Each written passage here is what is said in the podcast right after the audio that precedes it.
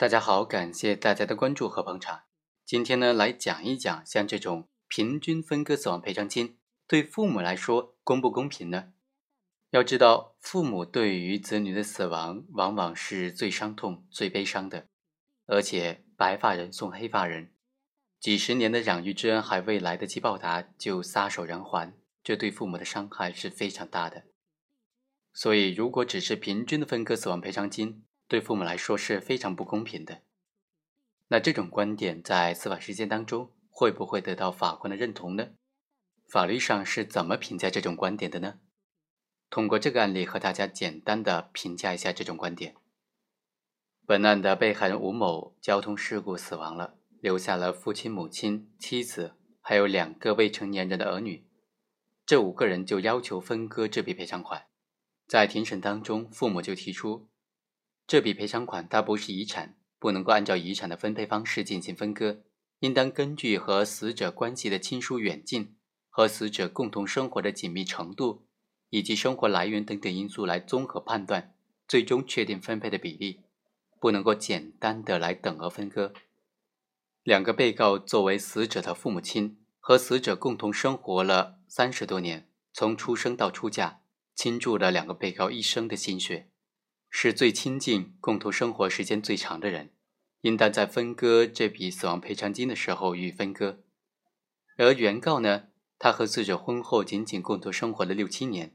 如果平均分割，对于两个被告是十分不公平的。法院是怎么看待这种观点的呢？法院认为，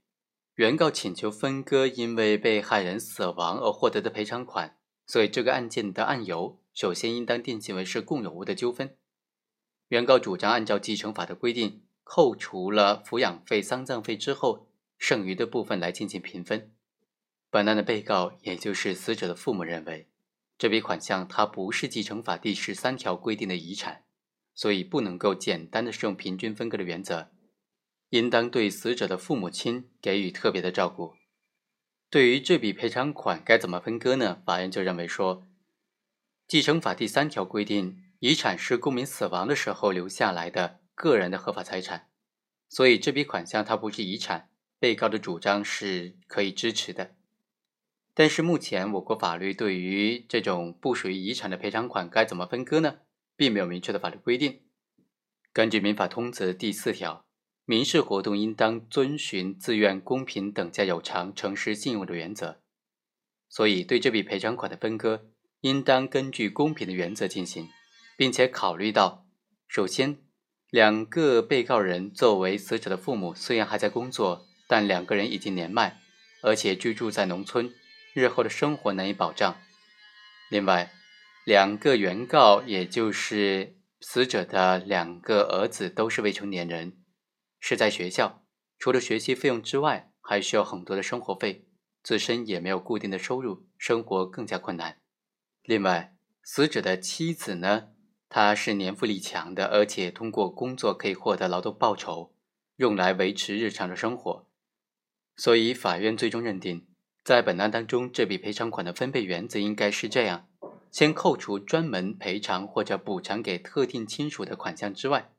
剩余的款项再根据原被告和死者共同生活的紧密程度以及经济依赖程度等等因素进行合理的分配。